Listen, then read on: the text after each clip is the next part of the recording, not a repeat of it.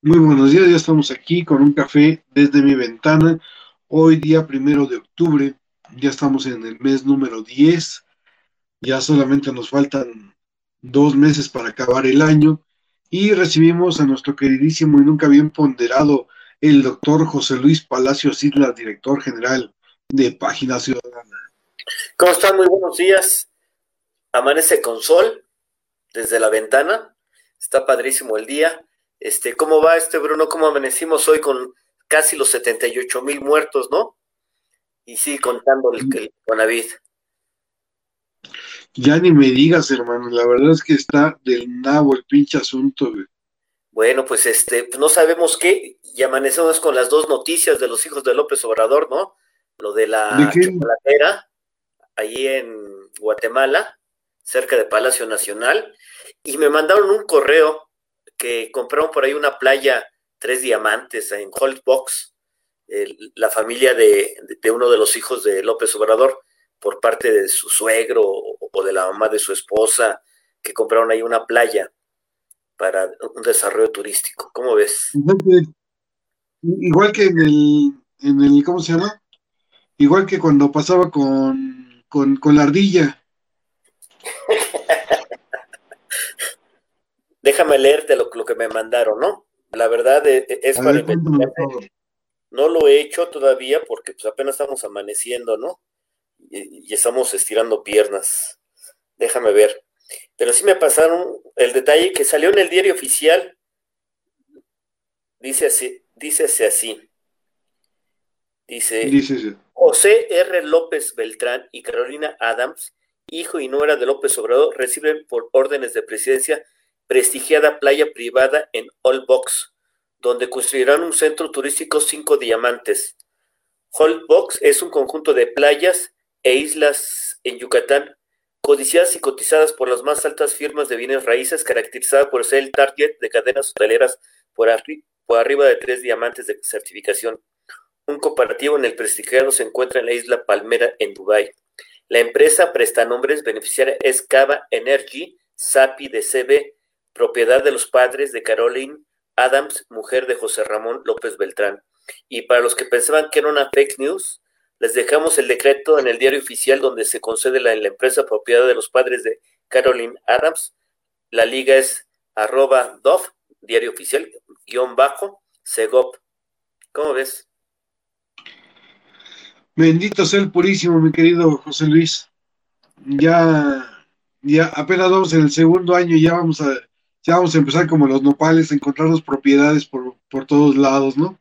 Pues es que el poder, hermano, el poder de tener 200 pesos en tu bolsa y poder este eh, adquirir lo que quieras, ¿no? Con el poder de tu firma. Eso, eso que ni qué.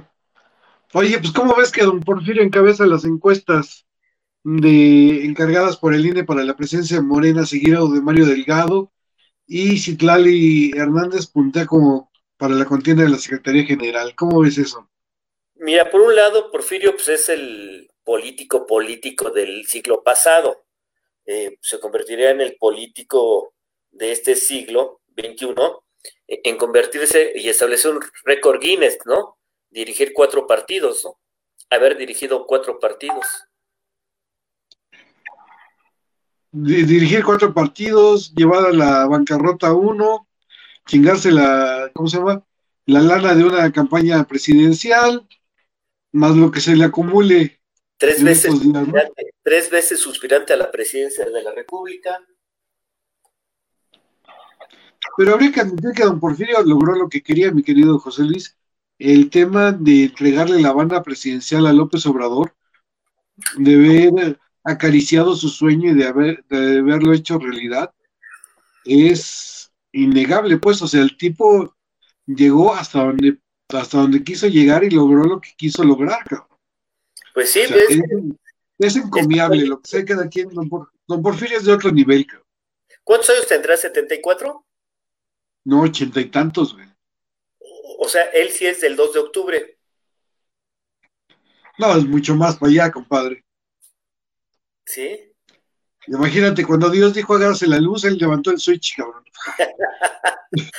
hágase el aeropuerto y él les dio el, globo de... él, cuando andaba, él cuando andaba por Egipto fue el que fue el que este inventó el vino, güey. No, pero está bien, ¿no? Sí, sí sería buen presidente de Morena, ¿no? Tal vez pondría eh, control, eh, ya no de, ya no habría tanta este tanto enfrentamiento interno, sino yo creo que habría mayor control con Porfirio, ¿no? En cambio, si siguen más Nivel. Más nivel, por lo menos. Más nivel, por lo menos. Más diálogo, ¿no? Acuérdate que él siempre salía a las 3 de la...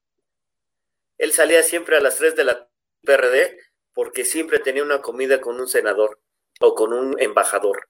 Siempre. No, no, no le fallaba la hora de la comida. Acuerde con él fue las negociaciones de la reforma electoral, la reforma política, las famosas, este, ¿cómo se llama? La casa de, ¿qué era? La casa de, de Barcelona, ¿no? Las reuniones de Barcelona ahí en la calle de Barcelona, de, de la casa de gobernación, las reuniones de paz, del acuerdo de San Andrés Larraizar. O sea, Porfirio ha sido protagónico en casi toda la vida política del país, ¿no? Ha estado en todos los momentos importantes del país. Y, aparte ha sido... Pues la ha librado, compadre. Secretario de Educación, secretario de, de Trabajo, ¿no? Presidente del PRI, luego candidato embajador, embajador plenipotenciario en la ONU. En la ONU. Y luego fue embajador eh, también en los Países Bajos con, con, Fox. En la Unión Europea, sí. sí. Y entonces sí, sí se ha sabido manejar, ¿no? Es diplomático, es político, eh, eh, es increíble cómo es salte del PRD al PAN y del PAN regresa a Morena, no, no, es increíble, ¿no? Es impresionante el vato, pues, o sea, la, verdad es que don Porfirio es, digo, es un político de otro nivel. Digo, yo solamente lo podría comparar con, con Diego, a lo mejor. Digo, porque, por ejemplo, en el INE, es yo creo que la, de las discusiones más interesantes que puede, que pueda haber habido cuando se enfrentaban Diego Fernández Ceballos y Porfirio Muñoz Ledo, en el INE, en el IFE en ese momento, este, la verdad es que eran impresionantes. Sí, suena aterrador, pero está bien, bien. Roberto, muy buenos días. Suena aterrador, no, es Roberto Buenos días. ¿Cómo están? Buenos días. Aquí calentándome en el solecito. Buenos días, señor, ¿cómo está? Bien, ¿y ustedes? ¿Cómo sigue tu alergia, manito? Ay, pues ahí va. Eh, tengo alergia de, septiembre a febrero y luego ya me, se me quita, es estacional. Hoy comienzan las vacunas, ¿no? Casa por casa. las vacunas. Oye, ¿cómo vieron al presidente hoy con lo de los fideicomisos? ¿Ustedes qué piensan con, de ese tema?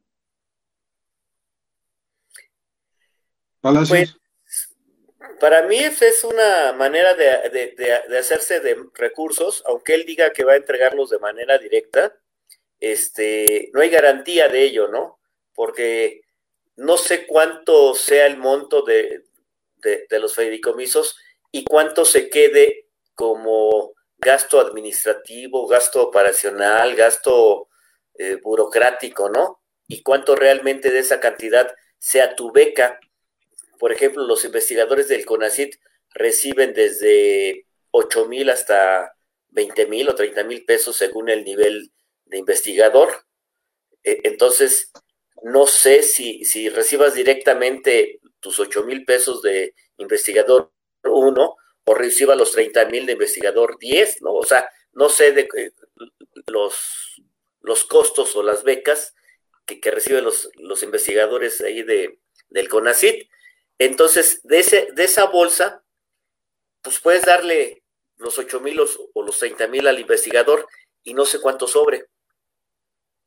¿Cómo sobre? Oye, yo, yo, yo, nada más, yo más te... Sí, es que sobre, por ejemplo, es que la cantidad no es, digamos, el CONACIT maneja 3 mil millones de pesos, ¿sí? O, o 3 millones de pesos, pero tiene 10, 10 investigadores que al año cobran 8 mil y 30 mil. No sé si te alcance los 3 millones para darle todo eso y te los gastes todo, porque tienes gastos de operación, gastos de administración, gastos de, de nómina, tienes otros gastos. Una cosa es la beca que recibes y otra cosa es el gasto de operación. ¿Sí me explicó? Sí, sí, yo, yo creo que, que eh, para el caso, a lo mejor no es tan importante eso, sino eh, la discrecionalidad. Precisamente el presidente hoy dijo, es que no se sabía a, quién se le daba y cómo se manejaban los, los fideicomisos. Eh, yo creo que ahora tampoco va a ser transparente a quién se lo van a dar ni el monto, sino pues va a ser a los amigos, ¿no? Eh, por ejemplo, Damián Alcázar eh, no se quejó de que se vaya a desaparecer el Fidecine y, y, al, y al contrario dijo que va a haber una nueva película que se va a llamar La Cuarta Transformación o Primero los Pobres, este, sobre la épica del presidente. Yo creo que a él, pues, y a Luis Estrada, pues sí les va a tocar eh, digamos, financiamiento público, pero pues si nosotros eh, decidiéramos hacer una película, a lo mejor a nosotros no nos toca, ¿no? Eh, yo creo que la discrecionalidad pues va a ser lo que va a, a, Permanecer. a- a permanecer en el, en el gobierno, ¿no? Y eso Yo creo te que- quiero preguntar, Roberto, ¿qué grado de estudio tienes tú? yo soy licenciado. ¿Alguna vez te han dado una beca para de investigación del CONACYT o de alguna beca así? Jamás. Palacios, tú tienes un doctorado. ¿Sí? ¿Alguna vez te han dado una beca del así? No, porque tienes que, que- que presentar este ¿A ciertos quién les dan las becas del CONACYT, cabrón? Angélica tiene una maestría y estaba empezando el doctorado. ¿Sabes cuándo le dieron una beca del CONACYT? Nunca. O No, sea, pero, pero bueno, tienes de que, los que estamos aquí, tienes que ir, o de ¿no? los que nos conocemos, pocos, pocos pueden acceder a una beca del CONACYT, a una, a una beca de investigador en la UNAM.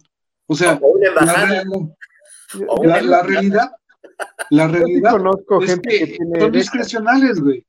Pues la, la realidad es que son discrecionales. Ahora la diferencia es que van a ser discrecionales para la 4T. O sea, es quítate tú para ponerme yo. Es para la garantía del presidente. Ah, pe- pero a ver, eh, ha- hay, hay algunas cosas que sí son interesantes. Eh, había, digamos, reglas de operación, lo que decía el otro día José Luis. Eh, es cierto que son más o menos discrecionales, pero sí tienes que cumplir ciertos requisitos. Ahora, Mira, me parece que La, gente del FONCA, yo, entré una vez a, a una, a una competencia en el FONCA y luego vi a los ganadores, compadre, y dije, por Dios, o sea, digo, Dios mío, cabrón. O sea, no se puede ser más discrecional, o sea, era para los cuates, cabrón. O sea, eran, O sea- como los premios, eran como los premios nacionales del periodismo. Exacto, eran como los premios nacionales de periodismo que eran una prestación más de la jornada y de Excelsior, güey. Eh, bueno, ¿No? y de otros medios, y de otros medios, y de otros No, medios. no, o sea, a ver, tú dime qué pinche año no ganó Excelsior o la jornada un pinche premio nacional de periodismo. Eran siempre los mismos. Es más, yo cr- creo que hasta tienen co- colección ya de premios, ¿no? Porque O sea, este, repiten. ¿sabes- cuándo repiten y repiten.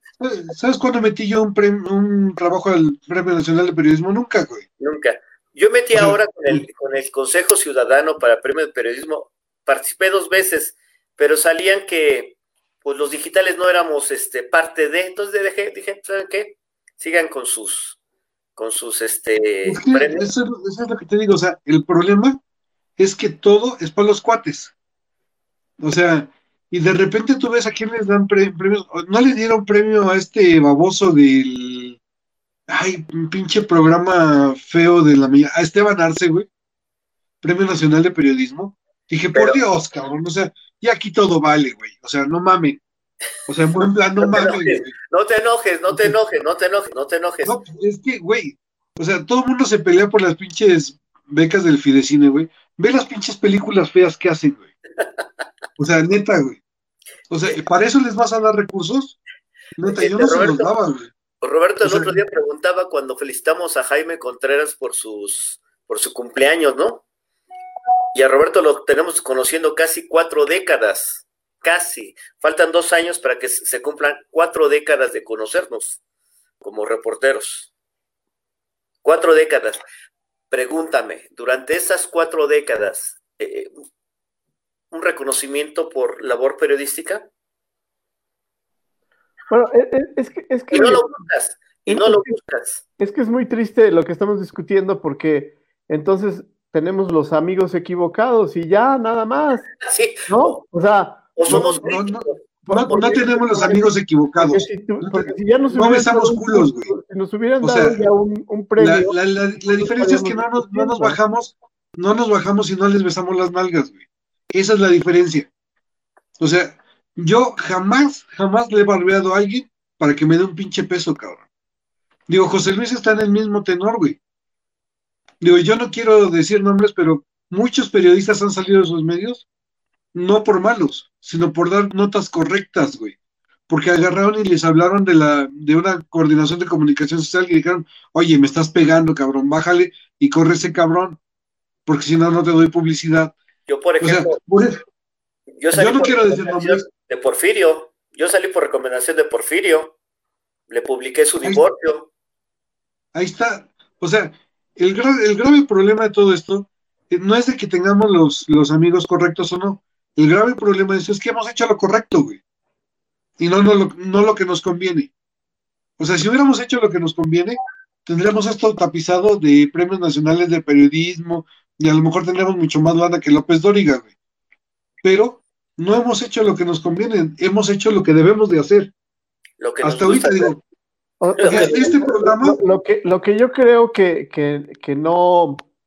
Que, que, no se debe de confundir cuando nosotros decimos eh, que no nos dan un premio porque no somos amigos de fulanito o de sultanito y luego decimos que, que, hacemos las cosas de la manera correcta, es que entonces, eh, pues no hay por qué quejarse de, a, quién le da el a quién le dan el premio o no. O sea, simplemente lo que estamos diciendo es que la discrecionalidad sigue siendo la misma. O sea, no, no, no estamos en pos, pues, digamos, ninguno de los tres, en, en, en aras de tener un premio para reconocernos a nosotros mismos como periodistas. Es, no es una beca ni nada, o sea, nosotros no estamos peleando nada de eso. Permíteme, ese fue el ejemplo de cómo se entregan las becas o el financiamiento para, imagínate que el INAI contrató los servicios de un disque periodista para hacer un libro. No, bueno. Contrató, a, un a un periodista que no es periodista para hacer un libro eh, ahí está López Dóriga haciendo este, la, el libro sobre el guardia de, Colosio, ¿no? sé que él escribió el libro acerca de, este señor que cuidaba a Colosio, del general. Este, también fue muy criticado. O sea, eh, yo, yo, creo que no tiene nada que ver una cosa con la otra, como decíamos, con los honoris causa. O sea, le pueden dar un honoris causa a un gran periodista o un buen periodista y no deja de ser un buen periodista por recibir un, honoris causa, ni tampoco es un mejor periodista o un buen periodista a quien se lo dan. Yo creo que, que en este país los premios son muy patitos y, no se puede confiar, digamos, en, en, las premiaciones, ni en las becas, ni en nada de eso, porque tristemente, como ustedes dicen, pues todo está reservado a los amigos si tienes el amigo correcto, pues te dan una beca, si no tienes el amigo correcto, pues nunca te van a dar una beca y a nosotros, pues... Si tienes el amigo correcto, tienes una embajada Exacto. o trabajo, ¿no? O sea, bueno, al, final del día, nosotros no andamos persiguiendo eso, pues, o sea, lo único que sí decimos es que es quítate tú para ponerme yo. O sea, son discrecionales los fondos, ok, pues sabes qué, te voy a quitar el pinche fondo, porque al final es la mía, y entonces yo la doy como yo quiera de forma clientelar, ¿no? Exacto. ¿Por qué? Porque de por sí ya la estabas dando de forma clientelar, pero pues se lo estabas dando a tus cuates, no a mis cuates, cabrón. Y como tú no entiendes, pues mejor te pongo un pinche manazo en la, en, encima del escritorio, te quito el fondo y a ver cómo le haces, güey. Ve, la, lista, más. Ve la lista, ve la lista ahora de los apoyos publicitarios, a qué medios le está dando publicidad a los que están con él, a los que pues, están en la jornada, ¿no? No, Televisa, pero fíjate, ya no es Televisa, TV Azteca, el grupo Salinas, creo que se llama así, ¿no? Es el que se lleva la gran rebanada, de ahí baja este, ¿cómo se llama? Baja Televisa, de ahí baja Telefórmula, y de, o sea, si te das cuenta de cómo viene eh, la, el, el otorgamiento de publicidad, a los críticos no se les da. Bueno, a Reforma sí le están dando, ¿no? A Reforma sí le dan publicidad. No. Yo no, he visto. De hecho, a proceso le dan publicidad y proceso eh, dos, eh, a lo mejor dos ediciones no le pega, pero a la tercera ya le pegó. O sea, a proceso, proceso sí le ha estado pegando al presidente muy fuerte y le están dando publicidad. Pues sí, pero dime de quién, dime quién está en, la, en ¿cómo se llama? En la asesoría jurídica, cabrón. O sea, no mames. O sea, ¿cómo te explico, güey? Pégame, o sea, pégame, no, no, no queda claro. Es fuego O sea, amigo, pégame, pero- pégame aquí, no me pegues acá, güey. Aquí no, porque soy artista. ¿No? O sea, pé- pégame nomás acá, güey. O sea, digo, aquí no engañan a nadie, güey. O sea, lo que están haciendo se ha hecho durante muchos años y bastaría leer las memorias de Julio Scherer para saber de qué se trata el asunto, güey. No lo digo yo, lo dice Julio Scherer. O sea, él habla precisamente sobre los... Así déjalo, Palacios, así déjalo. Ahorita va a sacar Este- su libro. Yo, yo creo que lo importante aquí también es ver todo ese dinero que no se va a repartir, eh, ¿para qué se va a usar? Porque, por ejemplo, hoy el presidente hablaba sobre los 8 mil efectivos del Estado Mayor Presidencial que ya no existe, y todo ese sueldo de 8 mil personas, que digamos era la guardia petro- pe- de, del presidente y ahora ya no existe, ¿a dónde se fue? O sea, hay mucho dinero. Regresó al eh, ejército. eh, O sea, ellos mantienen su dinero y su, o sea, el pago sigue estando ahí, no, no se los pueden quitar. Ellos estaban prestados por parte del ejército a un cuerpo que se creó que era el Estado Mayor Presidencial. Pero ya no al- mismo sueldo. Mm, Sí tienen el mismo sueldo, o sea, no se lo pueden bajar. Hijo, no, no estaría yo totalmente seguro de eso. Sí, pues, o sea, compadre. René Acuña, ¿cómo estás? Muy buenos días, don Don René. José Luis, ¿Ya desayunó usted? don José ¿Ya Luis, ¿qué- desayunó o o no- o nos me- para todos? ¿Ya, ya desayunaste o hiciste el licuado de, de plátano con chocolate para todos? no, eso es muy metodista, muy temprano, hay que, este, mejor un cafecito. Oh, bueno. Es que estaba buscando la, la bibli- bibliografía de Julio Scherer, los presidentes. Ah, yo lo con vi. razón. Estaba yo aquí metido buscándolo porque este, sí hay muchas menciones de que como el presidente Luis Echeverría pagaba la nómina de Excelsior. Ah, eh, Lo más triste del periodismo es que el gobierno es el que tiene que pagar eh, al periodista. A lo mejor en la Ciudad de México no tanto, pero por ejemplo en cualquier estado, si no te da publicidad el estado, el, el gobierno, pues no, no, no pagas la, la nómina. O sea, si no hay publicidad estatal, no pagas la nómina de tu, de tu medio. E- esa es la triste realidad. Esa es la triste realidad. Porque nos hemos Si centrado no hay- más en, Mm, nos hemos centrado más en darle gusto al gobierno que en informar. O sea, el grave problema de todo esto es que nos hemos olvidado del público para darle espacio al que está, este, ¿cómo se llama? Al que está en el poder. A diferencia de lo que hacemos en este programa. En este programa nos dedicamos más al público que a quienes están en el poder, ¿no? y es Pero una eso no- diversificación. Y es una Eh, eh. diversificación. Eh, El otro día yo me preguntaba por qué, por ejemplo, el debate o este el sol de Culiacán no, no es tan importante como, por ejemplo, el Chicago Tribune o The New York Times o Los Angeles Times. Son, son tres periódicos en tres estados de, de- la Unión Americana que son extremadamente poderosos, que dan eh, mucha información y aquí en México todo se concentra a los periódicos, eh, digamos, eh, nacionales y, son muy pocas las notas que da, por ejemplo, el debate, o que que, además tiene muy buena, mucha fuerza en, internet, en, redes sociales, pero no, no, no conocemos, digamos, la primera plana del debate, no conocemos la primera plana de del AM de Querétaro si no fuera solo porque nos la pasa a Lelí, o, o estos medios, eh, digamos, eh, locales, que no tienen, digamos, un periodismo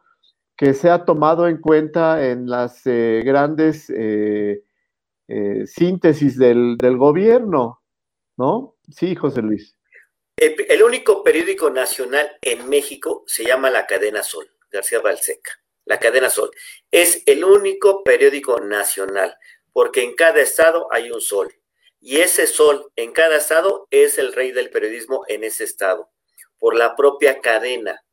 En cambio, si te das cuenta, Reforma tiene el de Monterrey y tiene otro, tiene tres periódicos. El Universal se distribuye a nivel nacional, pero llega al mediodía o llega después de la una a Baja California o a Chihuahua y mandan ciertos ejemplares. ahora, la, verdad es que, eso ya, ya no importa mucho porque está la está la, la, internet. llega a, la misma hora que a todo, a todo el mundo. Pero esa es la diferencia, que esta red, la internet, dio, dio eh, amplitud para que nosotros los independientes, que no nos sometemos a la línea, tengamos voz y derecho a publicar también y ejercer el periodismo de manera más libre y democrática. Entonces, lo que ha hecho el Internet o la Internet ha sido evolucionar esto. Lo que sucede es que hay quienes ocupan esto para eh, llevar propaganda ideológica y se dicen periodistas. Ese es el riesgo que hay aquí. Hablando de, lo que decía Roberto Mendoza hace rato, que Joaquín López Dóriga estaba haciendo un libro sobre el, ¿cómo se llama? El custodio de, de este, de Donaldo. Hay un libro que se llama Contra el Crimen. ¿Por qué 1.661 corporaciones de policía no bastan? Pasado, presente y futuro de la policía en México. Que lo escribió Genaro García Luna. ¿Quién creen que le hizo el prólogo? López Dóriga. López ¿Eh? Dóriga. López Dóriga. O sea, digo, más claro ni el agua, compadre. Así como los libros de, de todos los narcos, ¿no? que, dicen que investigan, pero son cartitas de los narcos hacia... ¿Cómo, cómo te ayudo? ¿Cómo te ayudo? Si leen los libros se dice, y de acuerdo al abogado, dice que yo diga esto. es que tú lees muchos libros de Anabel Hernández, amigo. Ah, yo no dije nombres, ¿eh? Yo no dije nombres, ¿eh? No, yo sí por cierto, don Roberto es de los señores del narco, el último capítulo es esclarecedor. O sea, ¿de verdad tú le crees a, Anabel Hernández, Bruno? ¿Cómo? ¿De verdad tú le crees a Anabel Hernández? El último capítulo sí. Ok. yo conozco a Anabel, eh, es mi amiga, pero, pero como periodista, pues a mí no me convence mucho, la verdad. Y bueno, yo René Ya, dejen de hablar al, al René, cabrón. A ver, René, di algo, defiéndete, te no. diciendo que eres periodista. No, es que le estaba haciendo la corrección a mi querido Roberto, es leer. Le dijo a José Luis Palacio, lees. Entonces, lees. Ahora sí que como aquel corrección que le hicieron el exsecretario de, de, Educación, el niño. Núñez. Este, y llama la atención Ayer estaba dialogando con un gran amigo, no que se dedica a las encuestas, acá, este, de total credibilidad, y me confesó que bueno, que todavía Morena está en el ánimo de la gente. De verdad, este, el efecto de, de AMLO impera, aun cuando hay este, saltimbanquis o cuando declinan eh, los candidatos Morena que se bajan de la contienda, a quien suban, la gente está en el ánimo de Morena. O sea que se prevé que por lo menos en Hidalgo eh, vuelva a, este, a ganar Morena, aunque sea por mínimo, pero sí hay este, un rango de 8 o 10 puntos de ventaja. Pero, ¿Todavía te vas a seguir en, la, apuesta o no, René? ¿O ya eso es la antesala de, que, de que ya, ya, ya, ya, ya, retomaste la cordura? Ya. No, no, mi querido. ¿No sabes, sabes quién es el que retomó la cordura? ¿Sabes quién es el que retomó la cordura? ¿Quién? Alito, cabrón, porque hoy la Fiscalía General de la República determinó no ejercer acción penal contra el presidente del Partido Acción Nacional, el presidente del Revolucionario Institucional, Alejandro Moreno Cárdenas, por el presunto delito de enriquecimiento ilícito. Las pinches casas que tiene y todo el pinche desmadre que tiene. Pero si tú lees la nota, también, eh, ¿quién hizo la denuncia? Si, si Ulises Ruiz fuera un abogado eh, o una persona, eh, digamos, efectiva, pues a lo mejor sí creería que, que hizo mal la investigación en la Fiscalía General de la República. Pero la verdad es que la, la denuncia que hizo el señor Ulises Ruiz, pues me parecía desde el inicio bastante mal hecha y, solamente, digamos, como dice el propio presidente, en la politiquería, porque pues eh, algo que haya presentado realmente como prueba, pues ninguna, solamente los, los, eh, los dichos del periódico Reforma, y eso pues no es precisamente como que una prueba, o sea, una factura que haya puesto el señor Ulises Ruiz una, un, un, acto de corrupción, algo que haya eh, aportado el señor Ulises Ruiz a la fiscalía para que de verdad se ejerciera, eh, digamos, eh, efectivamente una acción penal en contra del presidente del Partido Revolución Institucional, pues nada, digamos, esto fue pues para tratar de pegarle eh, en la contienda interna al presidente del partido y, pues eh, una cosa realmente eh, pues que preocupara al presidente Alito, pues no, no, no, no, nunca la vi, ¿no? O sea, algo que, o sea que no hay propiedades que sean inexplicablemente adquiridas. No, lo sé, no lo sé. O sea que no hubo factura. las, las, casas multimillonarias que tiene salieron nada más de, de, pues, de alguien que se la regaló, como, como dice el presidente, de aportes este, voluntarios. voluntarios. aportes voluntarios, pero también digo, el que busca encuentra, compadre, ¿no? O sea, no, no puede ser posible que, no le encuentres nada, ¿no? O, o la otra. Yo no estoy, estoy hablando. Que, dijera la ley dijera la ley, pues no se le puede juzgar dos veces a una persona por el mismo delito, ¿no? Perdóname, perdóname, te desmiento, Bruno. Públicamente. Van a juzgar nuevamente al basurita por el, delito de prostitución en el PRI capitalino. ¿No es que ya le abrieron carpeta? No que no pues es que no ha dejado de, no, ha dejado en paz a las muchachas, compadre. O sea, o sea ya fue investigado, ¿no? Y lo van, a volver, a abrir la misma carpeta. No que no se juzga dos veces. Ahora bien, ¿dónde los muchachitos siguen ahí afuera del PRI? Mira, vete a dar una vuelta por el PRI de la Ciudad de México eh, y vas a ver cómo está rodeado de muchachas. Pero eso no son secretarias, hermano. Bueno, este, la otra, ¿dónde quedan los este, acusadores de, de este Ricky Ricón? Ricky Riquín, los denunciantes. llevan tres años acusándolo. El pinche Universal le publicó hasta lo, lo que no, cabrón. O sea, y tuvo que desmentirse. O sea, el Universal, compadre. O sea, a, esos niveles llegamos, pues, o sea, ese es el tema de, que, de lo que decíamos del periodismo. O sea, no puedes estar sirviendo al poder, cabrón. Y, hoy, y hoy lo que dice. ¿Estás, ¿Estás diciendo que el Universal publica cosas que le pagan? Por supuesto. Of course. O sea, lee, el Universal, cabrón. Pero si es el Gran Diario de México, no seas. O sea, ¿con no, no, el Gran Diario de México se lo pusieron ellos. Nadie ha dicho que es el Gran Diario de México. Si hubiera un Gran Diario de México sería Excelsior, no el Universal. ¿Sí? O sea, Excelsior sí fue la casa Excelsior. Perdóname, si hubiera un gran diario de México sería La Jornada, no el, no el Claro que no, cabrón. claro que no, no mames. O sea, perdón, perdón, perdón. El, que fue un fenómeno fue el uno más uno, no la jornada. La jornada fue lo que quedó el gran diario de México. El gran diario de México fue la prensa. La SAPRE. La prensa. Y de ahí vino el Ovaciones con la 3. Ah, en eso tiene toda la razón, don José Luis. ¿Eh? Las ovas. ¿Qué pasó? ¿Qué es eso? ¿El calendario? Sí, es el 24, mi querido Roberto, para que no se guste Patricio. Ay, amigo, de este mes. Acabas, de decir que Morena va a ganar, aunque sea por poco, por poco, este,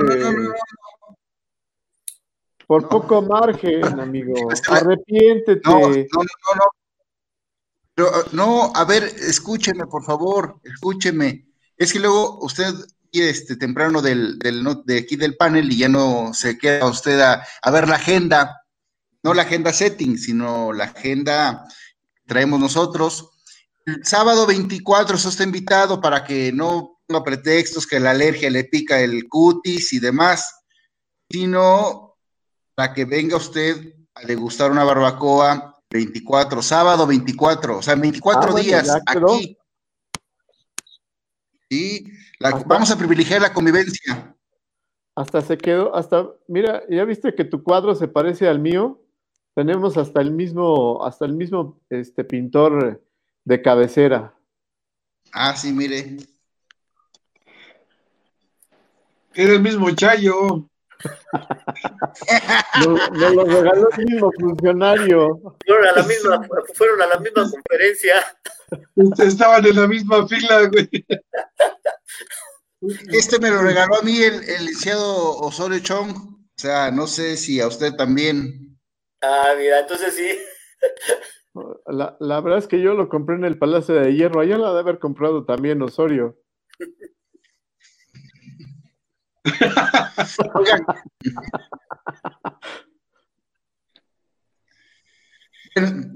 No, se le olvide, don Roberto, el próximo 24. Espero que, la alergia, la alergia no le pique el cutis para que pueda usted venir para acá, por favor. Con mucho gusto, yo llevo unas cocas para, para poder acompañar esa barbacoa. Líquidas, ¿verdad? O de las que quieran. ¿Ya oíste, Palacios? No, no, no quiero líneas.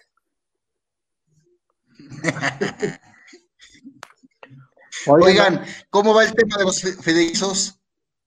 Pues es lo que estamos discutiendo, amigo. Que, que Bruno está muy enojado porque nunca le han dado un premio nacional de periodismo por fotografía. Nunca me han dado un premio nacional de periodismo, pero mi trabajo es parte ya del, del, este, del Instituto Nacional de Investigaciones, de Investigaciones Históricas de las Revoluciones de México. Digo, yo no tengo un premio nacional de periodismo, pero soy parte del acervo histórico de este país, cabrón, que vale más que cualquier premio nacional de periodismo. Claro. Pues es, es que ¿cuántas, ¿cuántas personalidades no has fotografiado tú en, en, a lo largo de tu carrera? a fuerzas tiene que tenerse más de 50 fotografías tuyas en, los, en los libros de, texto del, país. O sea, tienes que ser a fuerza uno de los referentes fotográficos de este país, Bruno. Pues imagínate, me ha aventado los últimos seis presidentes en las tomas de, de ¿cómo se llama?, de protesta en, el, en la Cámara de Diputados. Los ah, últimos seis me los he aventado te, quedaste ahí y te vas a quedar ahí. ¿Cómo? Aunque te querían correr, te, te quedaste ahí.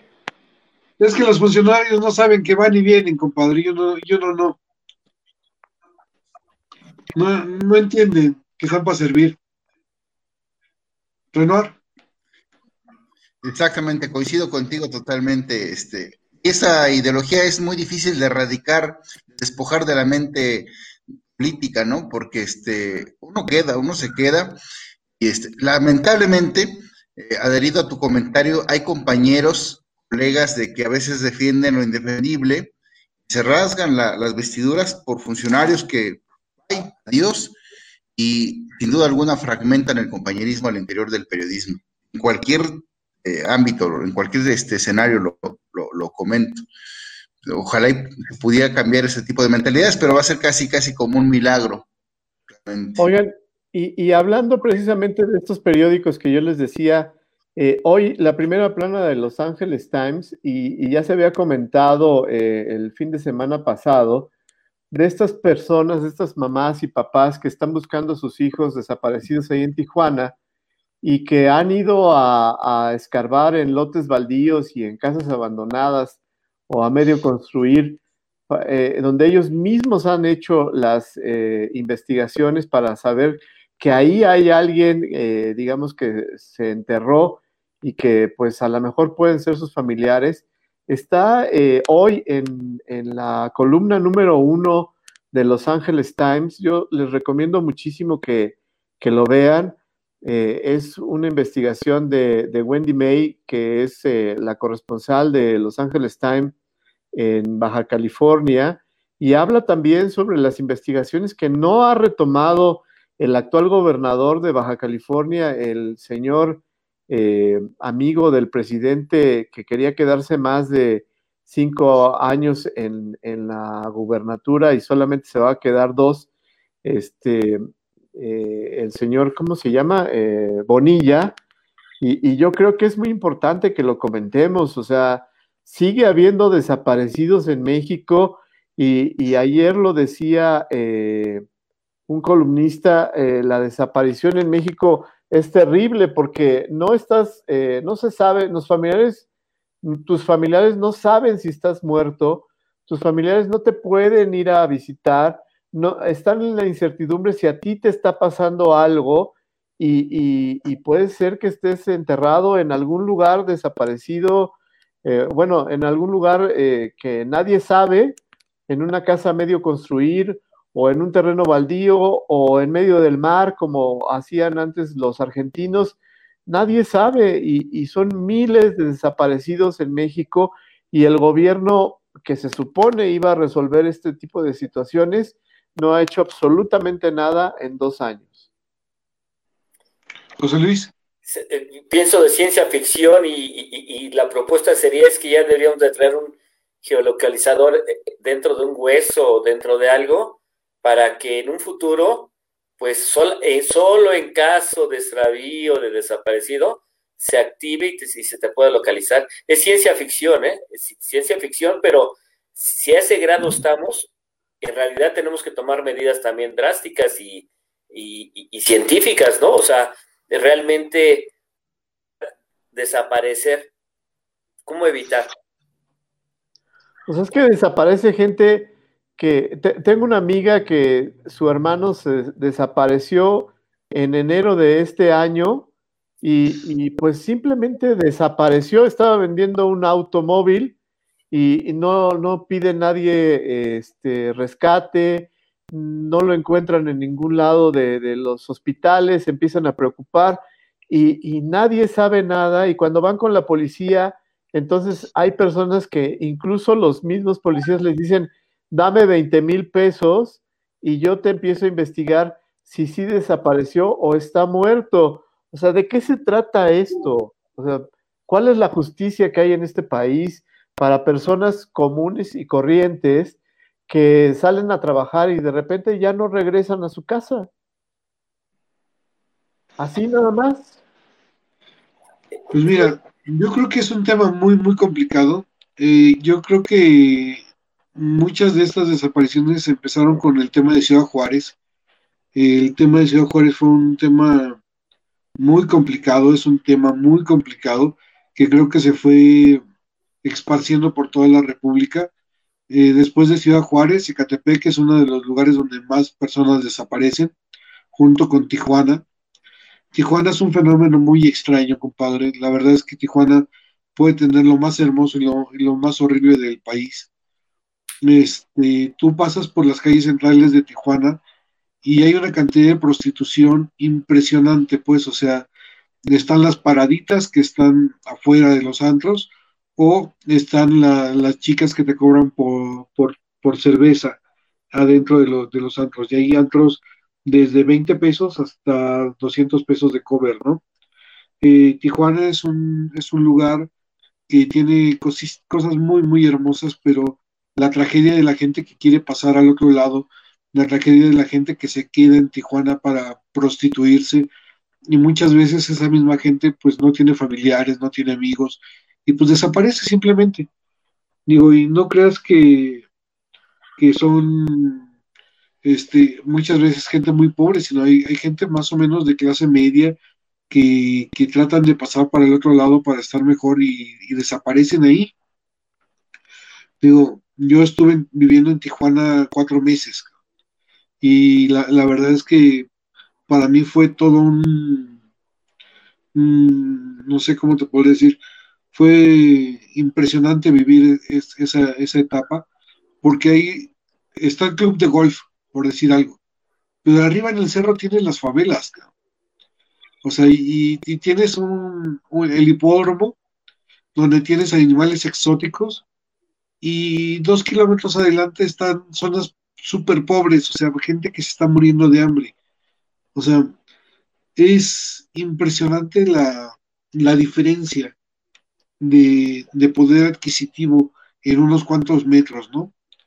Este, la Rebu, que es la, la calle principal, este, donde están las pulgas, donde, están los antros más bonitos, tiene a su, a su lado las calles llenas de prostitución.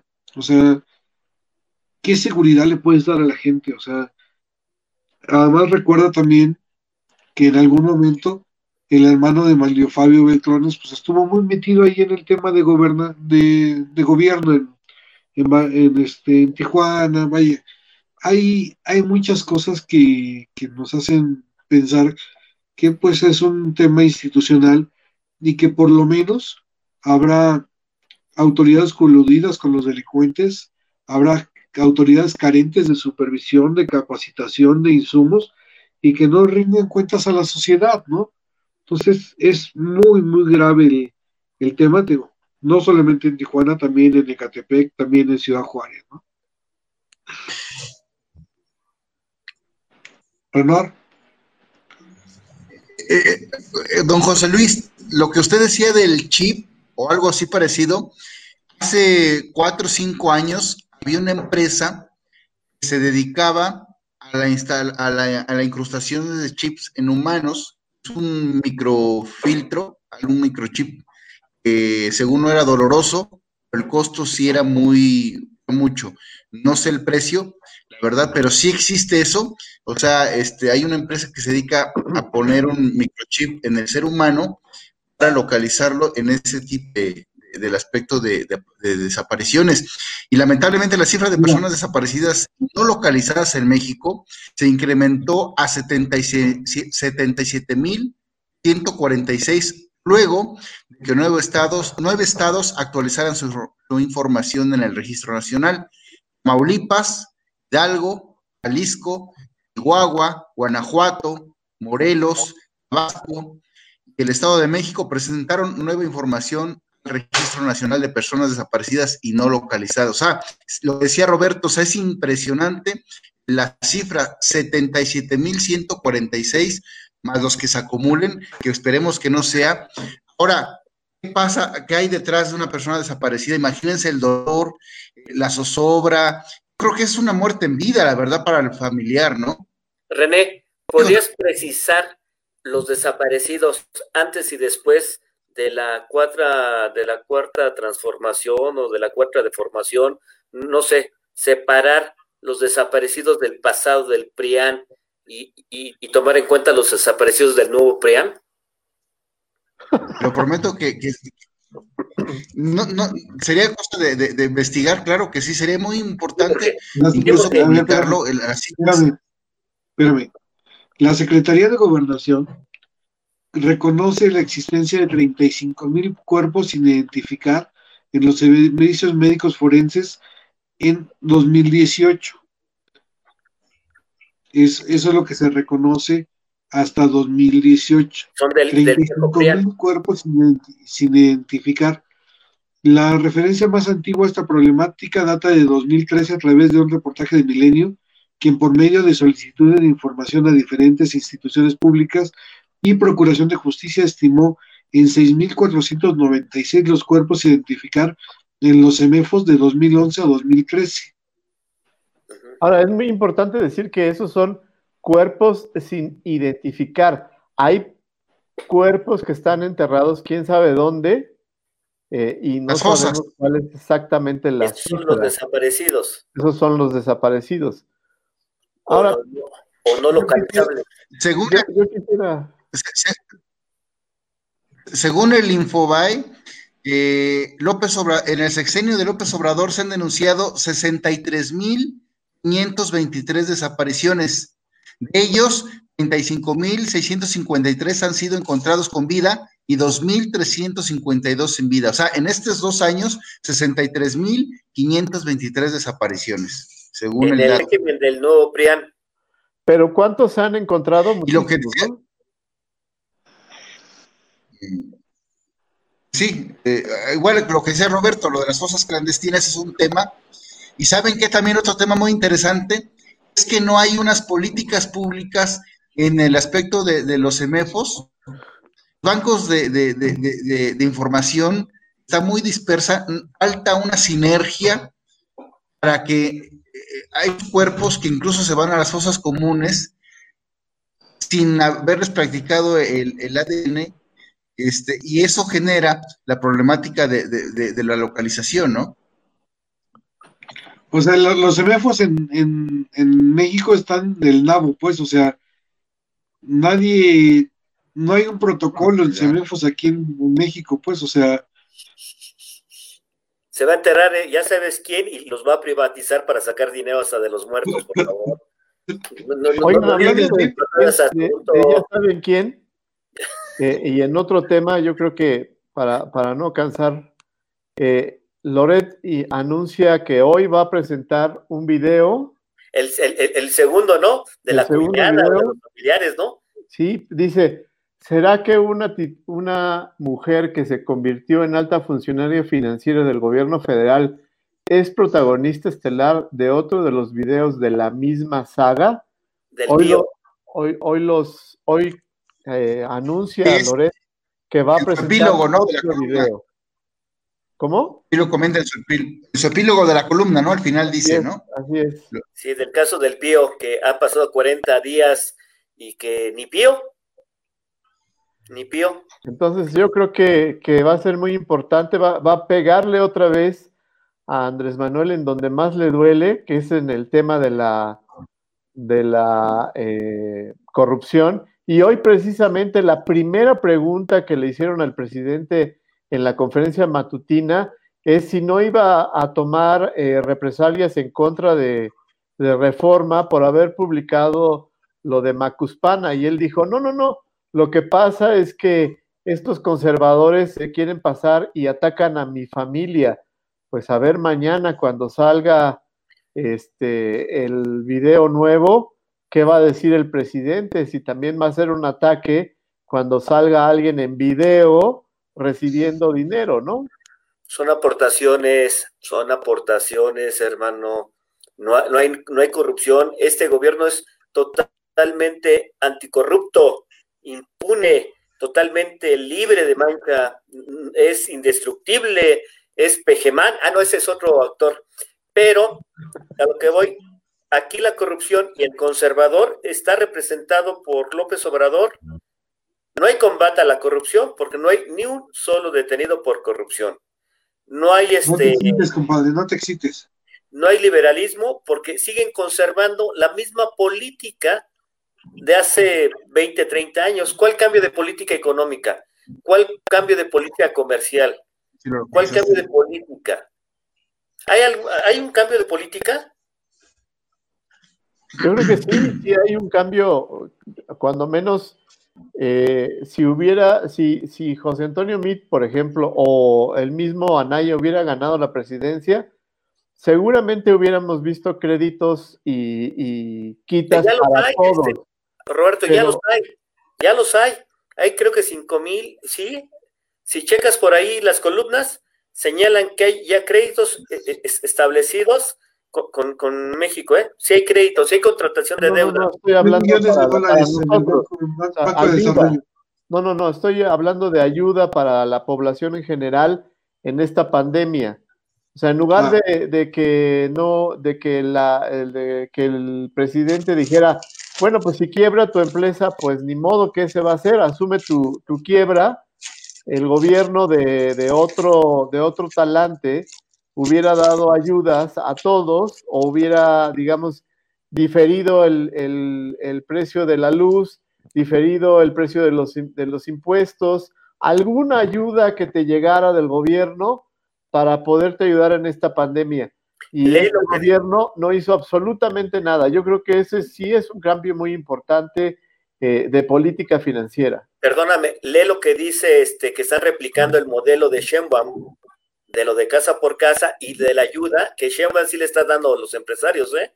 O, sea, hay dos políticas distintas en Morena. La del Distrito Federal, perdón, de la Ciudad de México, sí está viendo una política de ayuda a los empresarios, sí está viendo una ayuda de, de casa de mayor contención eh, eh, de pandémica, mientras que en el gobierno federal es totalmente contrario. Pero sí, ya están, como que se están dando cuenta que gobernar es distinto, ¿no? Oye, seguimos siendo el Distrito Federal, mi querido Palacio. pero, pero, para que no digan que no digo Ciudad de México. Yo seguimos siendo el Distrito Federal porque aquí es donde se asientan los poderes del, de la, ¿cómo se llama?, de la nación. Y, seguimos siendo el Distrito Federal porque ¿cuál es la capital de la Ciudad de México? El Distrito Federal. Oye, Benito Juárez. ¿Qué es eso? No, las leyes, todas las leyes no han sido modificadas, siguen llamando Distrito Federal. Chequen, las leyes locales son del Distrito Federal. Y adivina de quién fue obra esa reforma constitucional. Eh, no sé Porfirio Muñoz Ledo. No sé si de Porfirio Muñoz Ledo o de Lazo de la Vega. No, de don Porfirio. Lazo de la Vega. ¿Lazo de la Vega? ¿Don Porfirio Muñoz Ledo Lazo de la Vega? Sí, así se llama, ¿no? No me acuerdo. Güey. Yo hasta donde me quedé es Porfirio Muñoz Ledo. El Lazo de la Vega no se lo conozco. Oigan, y yo ya casi me tengo que ir, pero les quiero decir, ya casi van a ser 80 mil muertos por la pandemia y muchos está hablando de que ya todo el mundo quiere regresar a la normalidad con el semáforo verde, mientras en el mundo eh, pues todo el mundo se está otra vez resguardando porque la pandemia está sin control. Este año se dio, esta semana se dio a conocer un millón de muertos en el mundo y en México ya llevamos, ya vamos a llegar a los 80 mil oficiales y hay, pues por supuesto, cifras, ¿no? Hay personas que dicen que son el doble, o sea, 160 mil, el triple, que son 400 mil o 300 mil o 500 mil, ya Bruno Cortés está diciendo que son cuatro, nada más, o cómo? 400 mil. hay muchos muertos y esto no se está acabando. La, vacuna, pues no va a llegar muy pronto y, y, como que la gente no lo está tomando muy en cuenta. Hoy precisamente el presidente dijo que ya le urge que abra Cancún, que ya le urge que abra Quintana Roo para que venga este pues eh, turistas de todo el mundo a, visitar eh, eh, Ciudad del Carmen y Cancún y todo esto. Cuando, si no se, si no, si no se acuerdan, se los recuerdo, Ciudad del Carmen y Cancún fue una de las ciudades más golpeadas por la pandemia en los primeros días. Pues yo, este... yo, nada más quiero reiterar lo que hemos dicho en ese programa durante mucho tiempo. Mientras no haya una vacuna, la pandemia sigue viva y activa. La gente tiene que cuidarse, tiene que usar el cubrebocas, tiene que tratar de seguir trabajando desde casa, tiene que cuidarse lo más posible. Mientras no haya una vacuna, no hay una forma posible de erradicar la pandemia. Seguimos en el mismo estado que estábamos hace siete meses. no ha cambiado. O sea, no, no hemos bajado, no hemos llegado a cero, o sea, no ha bajado el nivel de pandemia o, o de enfermedad, de contagio. Cuando lleguemos a cero, viene el rebote. O sea, todavía no, todavía ni, ni vamos a tener rebote hasta enero, yo creo, o, febrero, porque todavía no baja la pandemia. Seguimos, como dice Bruno, en los mismos niveles que, que, teníamos hace seis meses. 500 muertes diarias, 4.000 eh, contagios, o sea, estamos igual. Y, nada de domada, ¿eh? Nada de domada.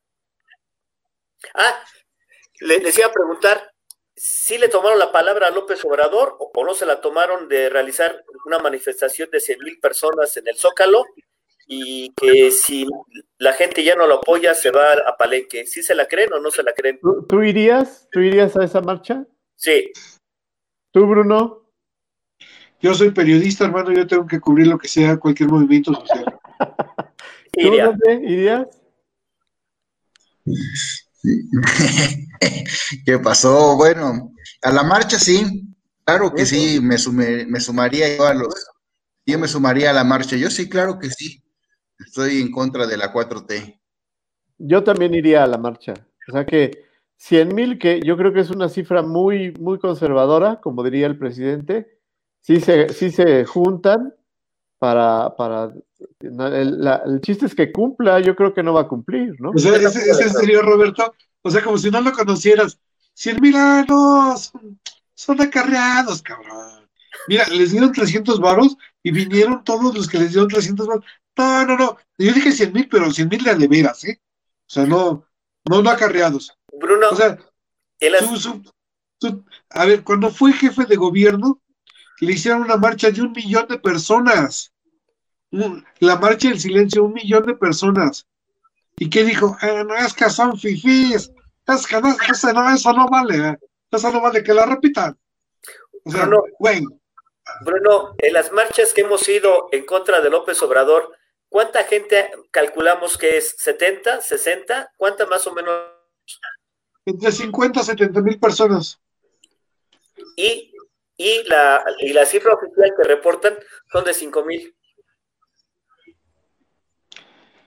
Por eso, este gobierno vendido, cuéntanos bien, no somos uno, no somos 100, perros infelices. Bruno testigo de que nos hemos chutado desde el Ángel de la Independencia hasta el Monumento de la Revolución y son fáciles entre 40, 50 mil, yo le quisiera dar hasta los 70 mil, pero para no entrar en conflictos, 50. Ahí, están las transmisiones, compadre. Fueron transmisiones en vivo. Y la gente, ahí están las transmisiones. La gente fan dice 5 mil, 4 mil. Dices, no, es posible. No es y, ahí está Bruno. Hemos caminado, la hemos sufrido, y, y la verdad, este, si llegan los 100 mil o más, no se va a ir López Obrador. Otra más de sus mentiras. Una más de sus mentiras. Está siendo la víctima, Ya son las nueve de la mañana, ya vámonos a desayunar, vamos a comer. Yo le voy a hacer como López Obrador, voy a visitar al pueblo, al cuartel de Tamaulipas o de Chihuahua. Ahí me voy a ir a encerrar para visitar al pueblo a ver qué me dice. Ya me voy a encerrar. Yo pensé que se iba a ir usted a Tabasco. no. Ese Chiapas. Saludos, saludos a Verónica Díaz que me mandó un saludo al principio del programa. Muchas gracias. Nos vemos mañana. nos vemos mañana este, con alguna recomendación que les voy a hacer muy sentida de qué ver. Martes, el martes. Pero conste que mañana no vamos a tocar nada de política, mañana nada más nos vamos a dedicar a el divertimento. Ah, y además queda, queda, con Bianca que vamos a hablar sobre ovnis, por si quieren ustedes acompañarnos. yo, yo, paso, yo, yo, yo, ciencia ficción, ¿no? ya, ya, ahora con los chips y, ahora con ovnis. Ah, oye, por cierto, hablando de lo de chips, no quiero decir quién, pero un político muy importante de este país fue secuestrado, ¿Y traía su chip, le se lo quitaron, le quitaron el chip y lo secuestraron, cabrón. O sea, eso de que traigas chip no es garantía de nada. Pero no, señores. Pero no sabían que tenía otro.